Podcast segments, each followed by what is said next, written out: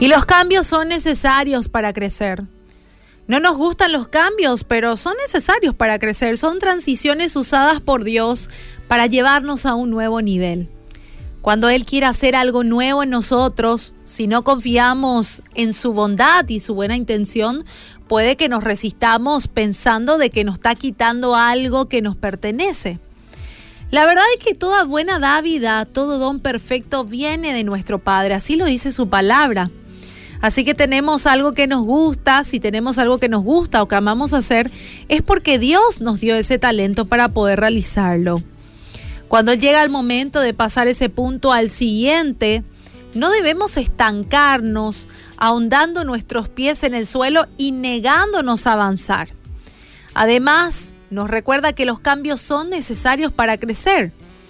Por otro lado, pensar que nuestro éxito o posición lo logramos por nuestros méritos o contactos es un error. Sí, es un error pensar eso.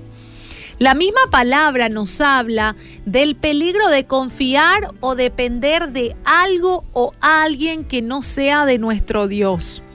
En Isaías 31.1 dice, hay de los que descienden de Egipto por ayuda y confían en caballos y su esperanza ponen en carros porque son muchos y en jinetes, porque son valientes y no miran al Santo de Israel ni buscan a Jehová. Esa actitud va a impedir de que tengamos un corazón agradecido, pero ¿cómo podemos tener ese corazón agradecido? El primer paso es dándole crédito a Dios. Al pensar que fuimos nosotros los que trabajamos por sostenernos, no estaremos dispuestos a soltarlo, sin ni siquiera considerar que puede existir algo mejor. Nuestro enfoque va a estar en el gran esfuerzo que costó, en la entrega, el cuidado, y puede que no veamos que es Dios quien da tanto el querer como el hacer, y en otras palabras, no es por nosotros, sino por Él. Y el segundo punto es esperar siempre cosas mejores. Nos faltará el corazón agradecido porque una vez que hemos decidido que nuestro esfuerzo logró las cosas, entonces no hay espacio para reconocer que Dios es nuestro motor de empuje y que Él es el que abre las puertas y presenta oportunidades.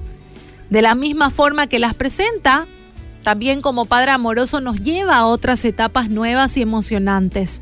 Para hacerlo, eh, le gustaría contar también con nuestro apoyo pero si no hemos aprendido a reconocer su señorío sobre nuestras vidas, nos vamos a resistir a la más evidente prueba de crecimiento, la obediencia. Así que mi querido, mi querida, hoy el desafío es que recuerdes una vez más que hasta donde has llegado, donde estás el día de hoy, cada bendición que has tenido es mérito de Dios.